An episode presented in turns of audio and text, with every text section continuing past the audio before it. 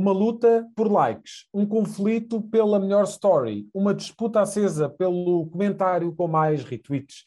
Aí está a guerra transformada numa espécie de reality show, um insulto cotidiano ao verdadeiro drama que se vive no terreno. Enquanto esta invasão ocupa ciclos noticiosos, um banqueiro foi condenado à prisão efetiva e o Bloco de Esquerda vê-se envolvido em várias frentes. Qual delas a mais polémica? As sugestões culturais e a acutilante pergunta da semana fecham a edição desta semana. Bem-vindo, este é o 47º capítulo de Maquiavel para principiantes, um podcast do Jornal Económico da autoria do especialista em comunicação, Rui Calafate. Olá, Rui, muito boa tarde.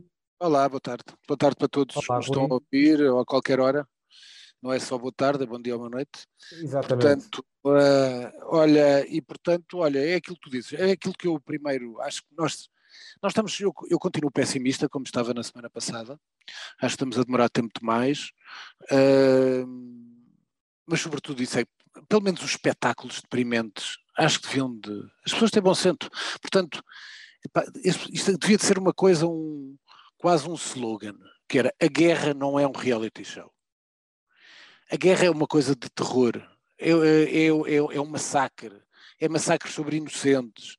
E, portanto, quando nós vemos, eu vou dar dois exemplos de espetáculos absolutamente deprimentes, que dizem muito sobre uma pobreza moral, que é aquela, como eu digo, que é muito mais dura do que a pobreza dos bolsos vazios.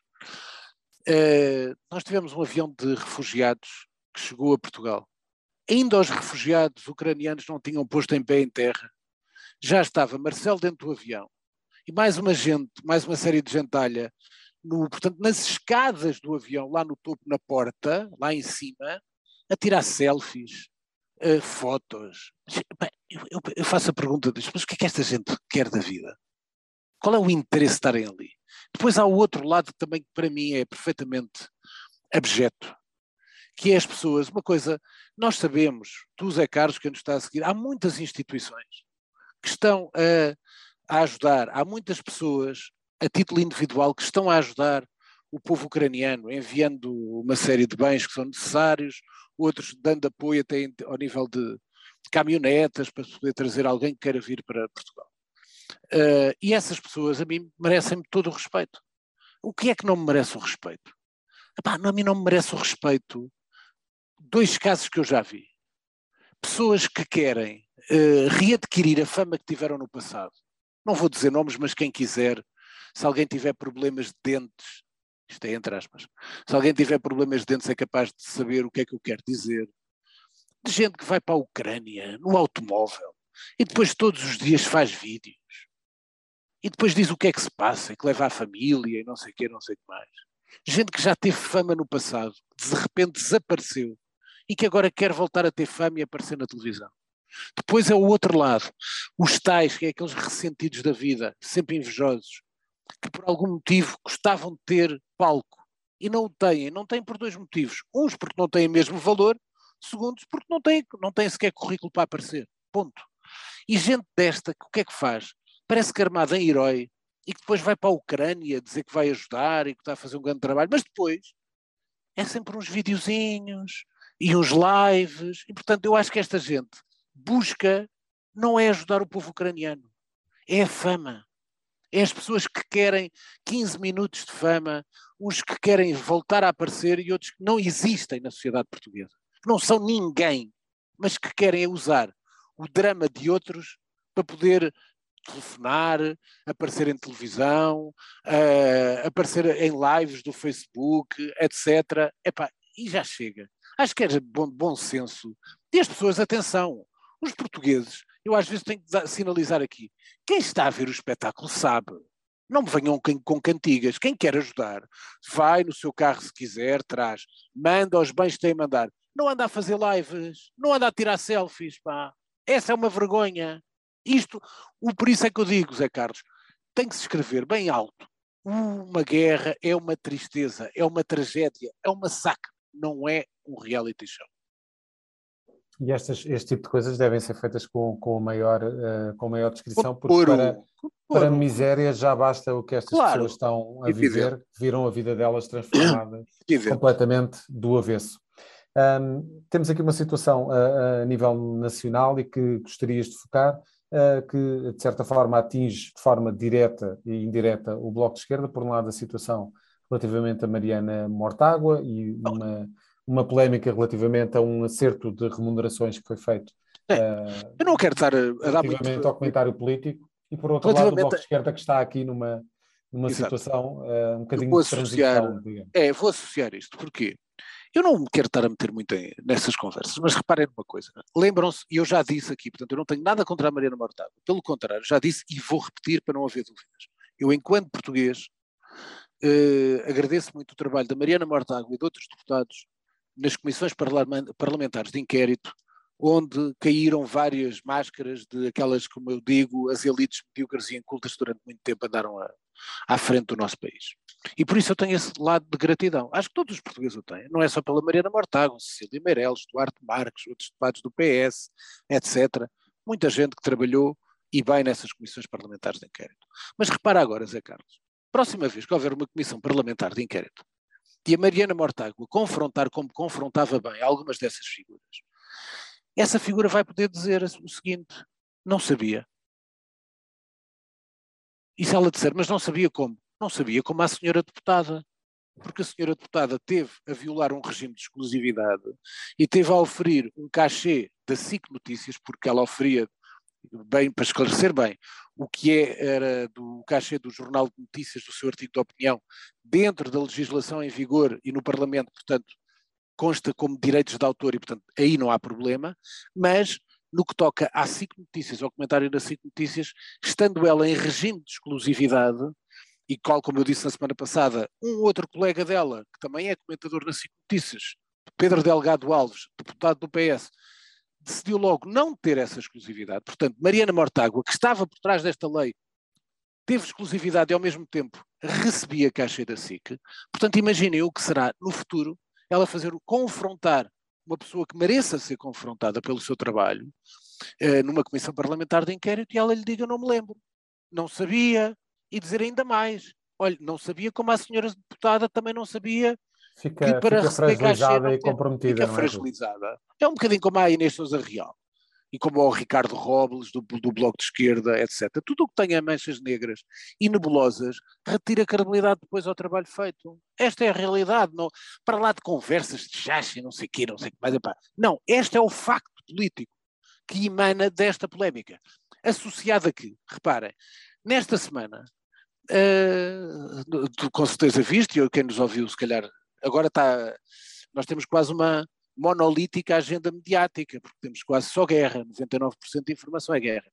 Mas o Bloco de Esquerda fechou sedes e despediu funcionários.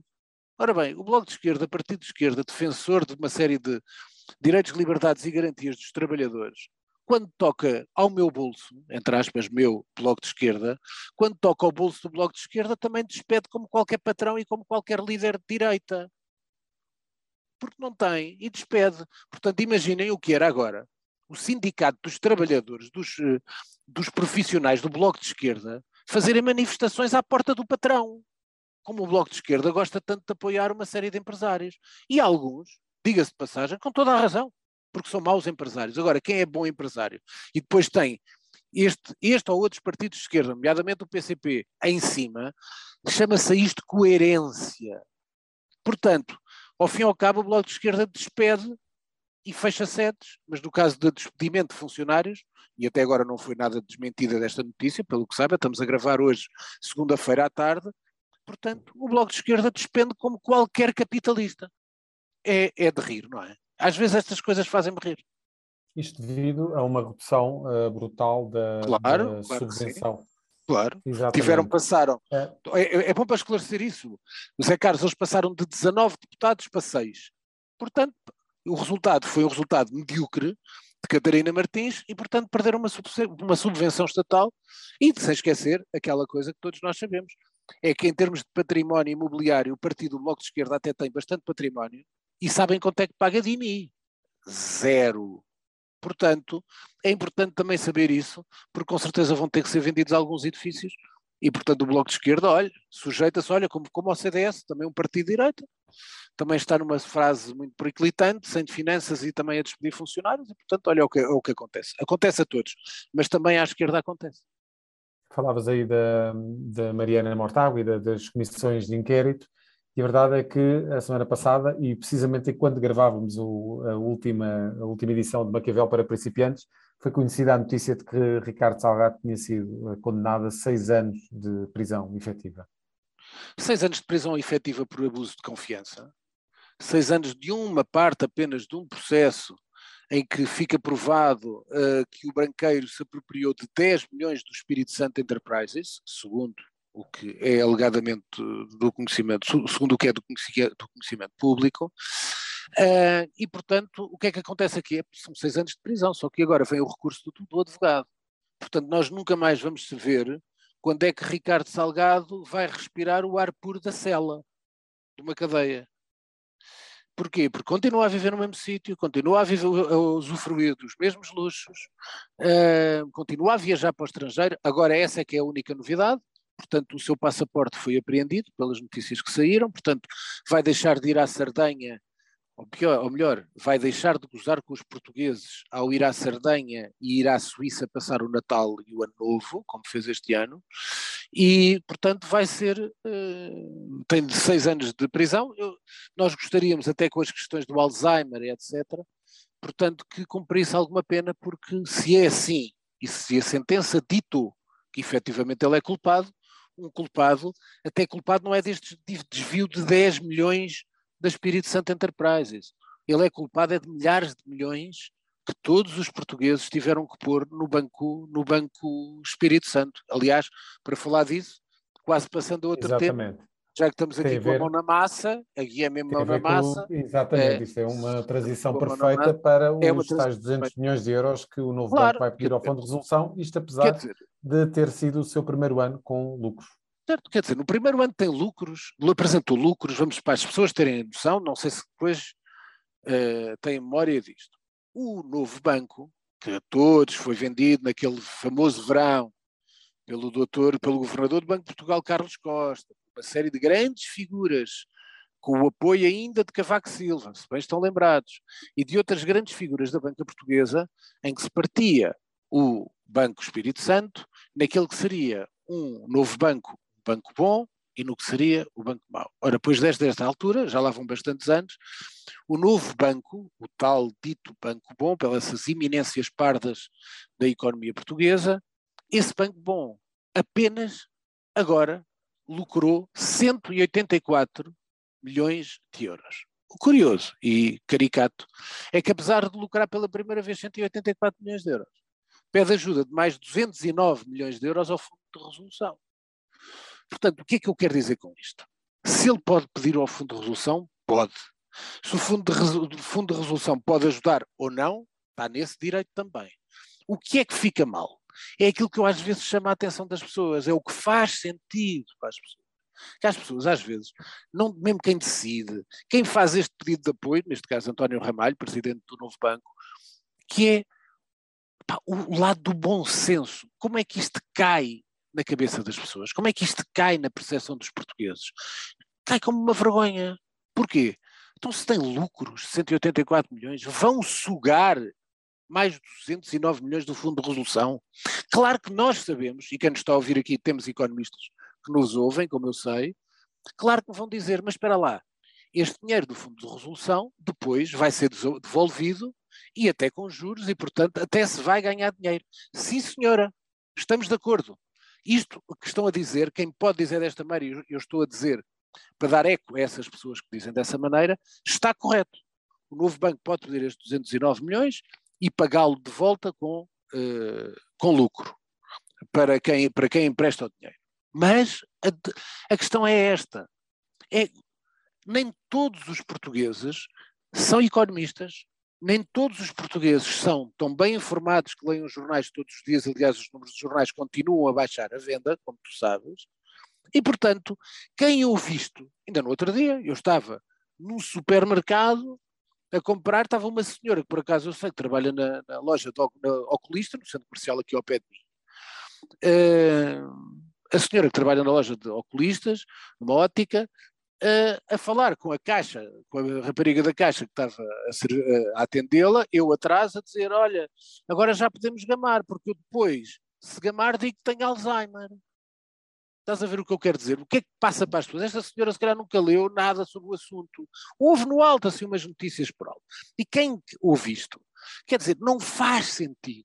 Não faz sentido para a percepção das pessoas ter finalmente lucro de 184 milhões e passado pouco tempo estar a pedir mais uma ajuda de 209 milhões. É que parece, quem vê lá de fora, o povo normal, parece que a teta da vaca paga pelos contribuintes é muito mais saborosa e querem continuar a mamar. Esta é a verdade. E terá sempre leite, pelos vistos. Sim. Um, é inesgotável. De... Inesgotável. É inesgotável, exatamente. É. Uh, gostarias de terminar então os temas nacionais? Só uma nota uh, curiosa, um era uma nota curiosa. Isto é, eu por acaso Rússia, não sabia disto. É verdade, eu não sabia disto. Por acaso li no tal e qual. Alguém se lembra, como sabem, o cavaquismo, há muita gente que gosta, respeita o cavaquismo. Eu nunca tive grande respeito pelo cavaquismo ok? E o que é que veio o cavaquismo? Foi uma série depois de gente da orla do, do governo de Cavaco Silva, como todos nós sabemos, saiu e de repente foram dos piores trafulhas que a sociedade portuguesa já, já viu e já tiveram envolvidos em uma série de, de casos, e portanto são notícias de jornais, não é preciso estar a dizer, portanto basta Dias Loureiro, Duarte Lima, Arlindo Carvalho, que foi Ministro da, da Saúde, etc. Tantos ministros uh, que passaram pelo governo e que portanto deram sempre assim uns, uns, uh, uns lives de espetáculo deprimente também para as pessoas. E aqui no, no, no tal e qual eh, recordaram um facto que eu por acaso não sabia, de vez em quando, e portanto, como nem toda a gente lê este jornal, portanto trago aqui para as pessoas terem noção. Lembram-se que houve um ministro da Educação que se chamava Couto dos Santos.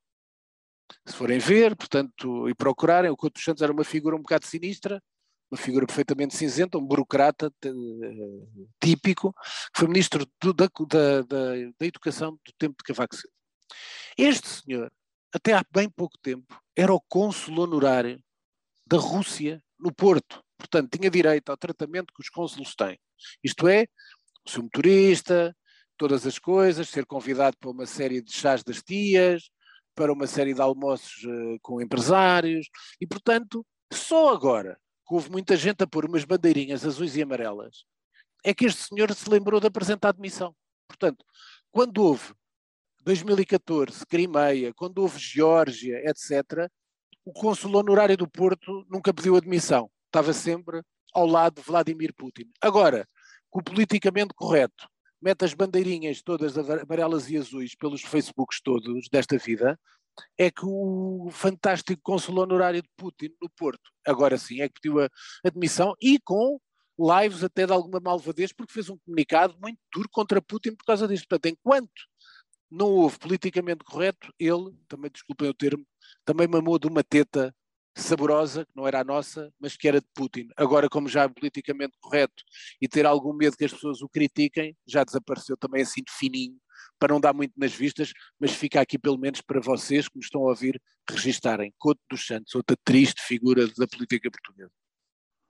Vamos para outra transição suave, passando para os temas de internacional. Eh, estamos a gravar precisamente numa altura em que estamos aqui numa espécie de intervalo entre as negociações, seja lá uh, o que isso for que esteja a acontecer, entre as delegações da Ucrânia e da Rússia, avanços e recuos. Uh, o, que é que, o que é que poderemos ter Olha, como resultado destas queria, reuniões? Era, eu só queria dar, eu sobre os, eu isso não faço previsões, há uma série de militares de naftalina que estão nas televisões e uma série de professores de relações internacionais, isto é caricato também. Uma coisa que eu tenho que chamar a atenção, não sei se têm estado atentos. À noite, no prime time das televisões, habitualmente, depois gosta-se mais de um comentador, gosta-se mais de outro, mas no prime time das televisões, às nove, às nove da noite, habitualmente, quer queiramos, mesmo que gostemos mais ou menos, há sempre lá um comentador ou outro tem qualidade, seja na política, seja na política, na política nacional, seja na política internacional, seja no futebol, tirando ódios pessoais e não sei o quê, há competência. Agora eu penso é uma coisa quem me está a ouvir. Vocês já refletiram sobre a quantidade de, nos canais de notícias, todos, de professores de relações internacionais que estão a aparecer debaixo da pedra e que alguns professores de relações internacionais são apenas professores de relações internacionais. Eles não sabem rigorosamente nada da Rússia nem da Ucrânia. Devia de ser uma vergonha para as universidades que os empregam aparecer uma série de criaturas a aparecer de manhã, às sete da manhã, às nove, como eu já ouvi, à tarde.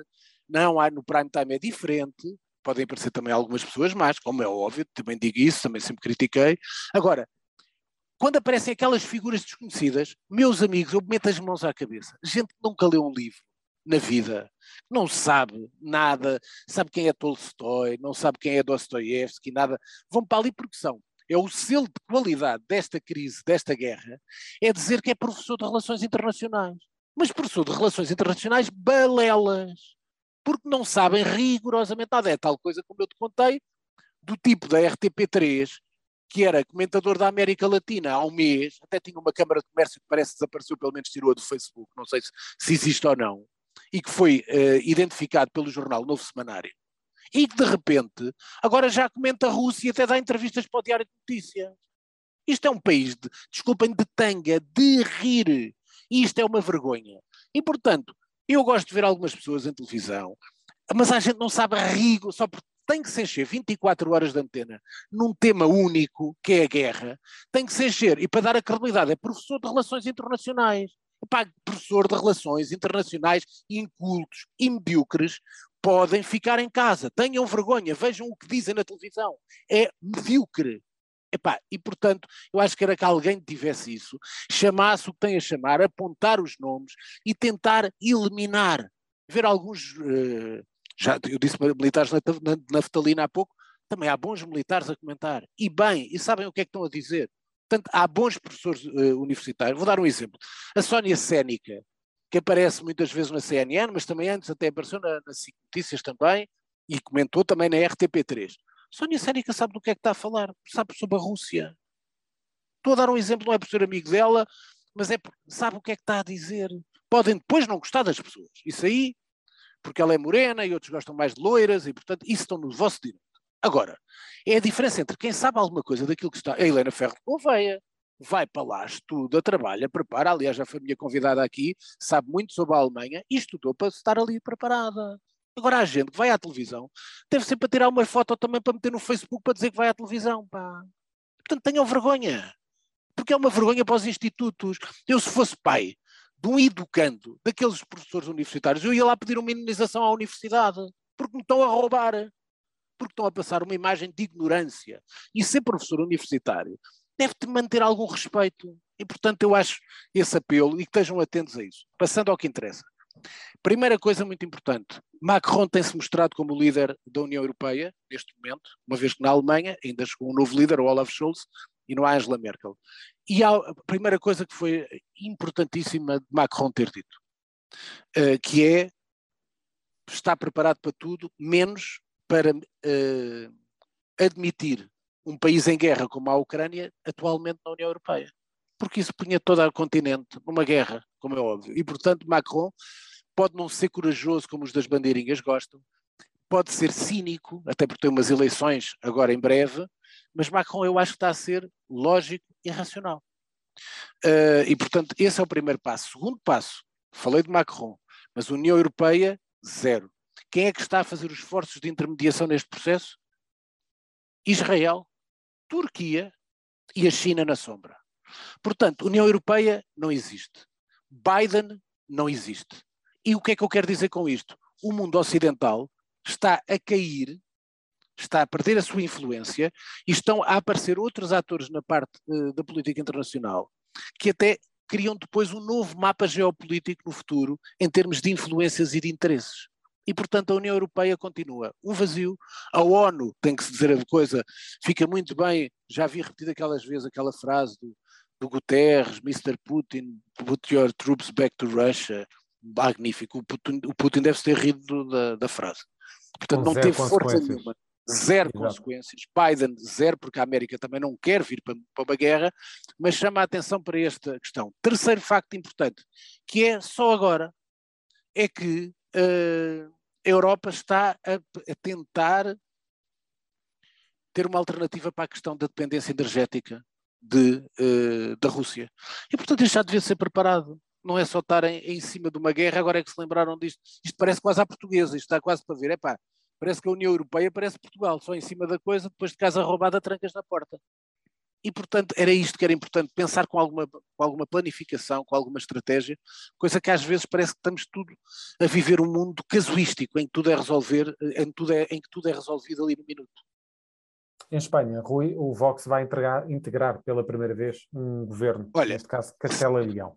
É verdade. E pá, por isso, como as pessoas não leem tantos jornais internacionais, cito-vos a entrevista do, portanto, do líder da, da região, que se chama Alfonso Fernandes Manueco, da, da, da, da, região de Castelo e Leão, e que diz nem machista, nem homofóbico, nem racista, e ambos nos sentimos cómodos. Isto é, o PP, este senhor que é o presidente do governo regional Castelo e Leão, uh, diz que está muito tranquilo e muito sólido neste casamento com o partido da Abascal, com o Vox, que é a primeira vez que a extrema-direita ocupa um cargo governativo em Espanha, e portanto diz isto, diz que ao fim e ao cabo não, o Vox não, não está a comer crianças para já ao, ao pequeno almoço e que a plataforma de entendimento é uma plataforma moderada. Ora bem, não sabemos se sim ou não no futuro. Sabemos de uma coisa que isso. Eu, eu, mas há uma coisa que eu digo à vontade, que é a seguinte: todos os líderes da extrema-direita, provavelmente o mais capaz de ter um crescimento sustentado no futuro próximo, chama-se Abascal e é o líder do Vox, a meu ver. Marine Le Pen está há muitos anos e nunca saiu daquela, daquele patamar, apesar de já passar nas últimas eleições presidenciais francesas. E agora tem foi, Zemmour à perna, não é? Foi, foi mas, mas está mais, o Zemmour está mais abaixo, mas Uhum. Há, como nos lembramos, nas últimas eleições foi ela que enfrentou Emmanuel Macron, portanto foi o patamar de excelência, digamos assim, até agora da extrema-direita francesa, mas perdendo as eleições. A Itália forte, sem dúvida, tanto Salvini como uma série de outras forças que estão lá, os Fratelli d'Italia, etc. Uh, eh, mas aquele que pode ir para cargos governativos, a meu ver, com mais margem de progressão nesse sentido, poderá ser o Abascal em Espanha. É a minha perspectiva. Eu poderei estar errado, mas neste momento parece-me ser o mais forte dessa, dessa extrema-direita europeia. Rui, e do Brasil vem aqui um, um relatório do é um Fórum Brasileiro de Segurança Pública, uma mulher é violada a cada 10 minutos no Brasil. Isso, é isso. Portanto, era só uma nota, porque os números e a informação fala por si, eu vi isto numa pequena nota numa, num jornal brasileiro. Uh, e, portanto, é simples. Isto, acho que para qualquer país, com a força que tem o Brasil, com o tamanho do Brasil, imaginem o que é uma mulher ser violada de 10 em 10 minutos. Portanto, isto significa o quê? Primeiro, é um Estado fraco, segurança inexistente, respeito quase pelo ser humano é algo que na percepção das pessoas e na maioria dos homens, se calhar, não existe. E, portanto, tudo isto precisa de quê? De uma volta enorme. Um país que se está a degradar a olhos vistos, um país que tem perdido a sua, um país que tem perdido a sua liderança, um país que se tem engalfinhado nestas quesilhas de Bolsonaro e, portanto, vamos ver como é que vai sair das próximas eleições presidenciais. Suspeito, com muito algum tempo de antecedência, que pode ser ainda mais frangalhado depois de um combate que tudo indica será entre Lula e Bolsonaro. Uh, e, portanto, é um país que precisa, de facto, quando depois daquela onda tão forte, no tempo ainda do presidente Lula, uma parte ainda também no início da presidência de Dilma Rousseff, em que o Brasil aparecia pujante na arena internacional, rico, uh, exuberante, conquistando, como tu te lembras, tanto os Jogos Olímpicos, a organização dos Jogos Olímpicos, como a do Campeonato do Mundo de Futebol, mostrando toda a sua força económica e a sua capacidade de progressão e desenvolvimento, de repente voltados a dados assustadores quase só do tempo da Idade Média, porque violar uma mulher de 10 em 10 minutos não é, não é, não é uh, prática de um país decente e de um país uh, moderno. Um regresso rápido à Ucrânia, Rui, para falar da morte do primeiro jornalista neste conflito. É isso que é preciso ter algum cuidado, saber quem, o, que, o que está por, o que aconteceu, bem, porque isso também ainda não foi esclarecido, mas sobretudo é a vida humana, sobretudo porque é a vida humana de um jornalista. É a tal coisa ao contrário do que eu disse no início. Este senhor estava a trabalhar. Este senhor não estava a fazer selfies. Este senhor não estava lá a fazer caridade encapotada para aparecer nas televisões. Não, este senhor estava a trabalhar. Estava a mostrar um conflito. Estava a mostrar uma guerra. E mereceu, uh, no, no, seu trabalho, portanto, paz à sua alma e que se apure tudo, como é óbvio. Vamos uh, terminar esta análise em mídia, uh, falando aqui de Nuno Galpim, só uma nota. Uh, diretor de programas é. da Antena 1. É, só o Nuno Galpim é uma... publicidade. Há muita gente que pode não conhecer, o Nuno Galpim é uma pessoa extremamente estimável, é uma pessoa que eu, que sou um adepto, confesso, da cultura, portanto eu sigo sempre o Nuno Galpim no seu, na sua página do Facebook, é um grande divulgador cultural, esteve na, ainda há pouco tempo está, escrevia na revista do Expresso duas páginas muito interessantes com uma série de sugestões culturais que eu gostava muito de acompanhar. É uma pessoa muito ligada à música e agora lidera a Antena 1. E, portanto, apresentou agora a sua grelha. Aliás, posso já dizer, já vi até uma série de pessoas amigas e que eu estimo que estão lá a fazer bons programas. Portanto, a grelha com certeza é boa. Só quero chamar a atenção de uma coisa que o Nuno Galopim tem que ter isto em consideração, com o maior dos respeitos o digo. Ele deu uma entrevista à Meios e Publicidade em papel uh, que eu tenho, onde ele diz isto. Não esquecer que a Antena 1 é uma estação de rádio pública. Uh, e tanto como a Antena 3, portanto, todo, toda a cada Antena 2, portanto, toda esta cadeia de rádios da Antena 1 uh, é esfera pública. Isto é, o que é que eu quero dizer? O que é que eu quero dizer com isto? É paga por todos nós. Portanto, Nuno Galopim disse: nunca ninguém me falou em audiências. Isso é que está errado. Porquê? Tu, e porquê? Porque eu gosto de ser coerente. Ora, se eu já critiquei aqui várias vezes que a RTP3 tem audiências péssimas e é feito com o nosso dinheiro, a Antena 1 pode ter também uma excelente programação, tenho a certeza que o Nuno Galopim vai escolher excelentes pessoas para fazer programas, excelentes escolhas musicais, sem dúvida, não tenho dúvida nenhuma da sua competência. Agora tem que ver uma coisa, não pode só fazer uma, uma rádio para, ter para receber uns prémios de uns amigos numas revistas e dizer que está tudo muito bom, mas depois os que dão os prémios nem sequer ouvem a rádio que ele está a fazer e a darem prémios. E, portanto, era muito importante que nos canais públicos houvesse também, não sendo a principal preocupação, mas que houvesse algum cuidado com as audiências também. Portanto, eu acho que entendo isto mais como uma questão de seriedade e até ingenuidade em termos comunicacionais do Nuno Galopim, ao dizer isto, foi franco, com certeza no que disse, mas chama a atenção que tudo o que é o universo público é pago por todos nós e, portanto, não pode ser só deitar dinheiro para fazer coisas de qualidade, também convém que alguém as ouça, no caso da rádio. Passamos para as tuas sugestões culturais. Muito rápido, quatro coisas. Uh, primeiro, já tinha dito, é, era o livro que eu mais, um dos livros que eu mais espero, o outro é o do, a biografia do Fernando Pessoa, aqui está, já comecei a ler, vai ser um dos livros do ano, a biografia da Susan Sontag, feita pelo Benjamin Moser, que foi o autor da, da biografia também da Clarice Lispector, e portanto recomendo vivamente, é, tem sido uma leitura fabulosa. Segundo, eu já tinha dado nota, este é o terceiro, saíram, estão a sair com o DN com um preço muito, 4,95€, portanto não podem ser muito, porque são caros, a velha coleção do, da Malásia, do Emílio Salgari, do Sandokan. São 11 livros e, portanto, aqui estão eles, esta é a edição, tenho as edições antigas, não tem a beleza estética às capas como as antigas, mas em termos de tradução, e isso estão uma edição bastante cuidada, portanto, para quem se lembra do Sandokan, eh, acho que estava muito bem. Depois vou-te mostrar este, esta, este, esta pedra até me está a pesar agora aqui, que estou a passar isto para tu veres, como eu já pus no meu mural, isto são as, é, são as 14 temporadas do Dallas, mais os quatro filmes que foram feitos sobre o Dallas. Adquiri na Amazon, também dá uma nota, em 48 horas tinha isto em casa. Uh, isto é uma edição especial, pá, custa mais de 100 euros, 14 uh, eh, temporadas, pá, só para um, um, lado da nossa nostalgia, que eu vou ver, como é óbvio, não vou ver isto agora todos os dias, porque, só para ter uma ideia, são 357 episódios, são mais do que um dia do ano. Se eu visse um episódio por dia, demoraria mais de um ano, portanto vai ser visto com calma. Depois, chamar a atenção que na mesma, no mercado da nostalgia, volta-se a estrear esta semana, já se deu muitas vezes, na RTP Memória, na quarta-feira, estreia-se o Barco do Amor. Portanto, o Barco do Amor, a série antiga, volta outra vez para quem se quiser divertir, até numa fase que nós estamos até de guerra, aquilo era sempre divertido, simpático, bom é ambiente, é portanto, o Barco do Amor está de volta.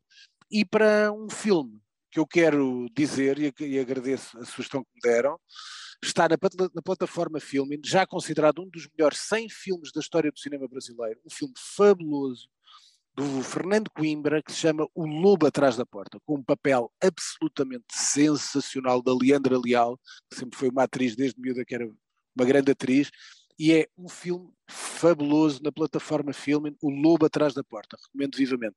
Para terminar, queres a pergunta da semana? Que é para fazer Vamos à pergunta da semana. Ora bem, Uh, a pergunta é simples, pá, e portanto para despachar isto nos 40 minutos que nós gostamos, que é que é feito da, do comprimido contra a Covid. Porquê? Foi-nos anunciado naquela fase da pandemia grave que iríamos ter neste primeiro semestre um comprimido anti-Covid.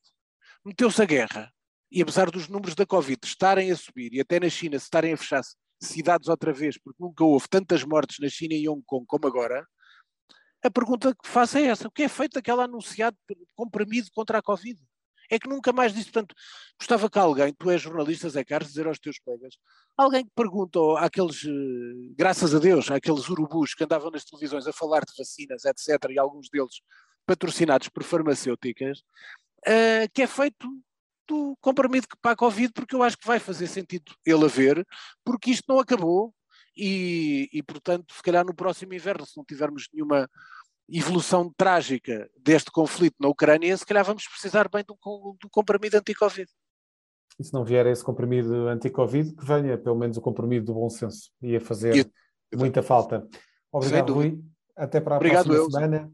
Fechamos assim uma Maquiavel para principiantes. Ouça e acompanhe este podcast no Spotify, Google Podcasts e Apple Podcasts. Este podcast, da autoria de Rui Calafate, conta com a condução de José Carlos Lourinho e o som é cuidado por Nuno Braga. A música está a cargo de Casper. Fechamos o manual. Até para a semana.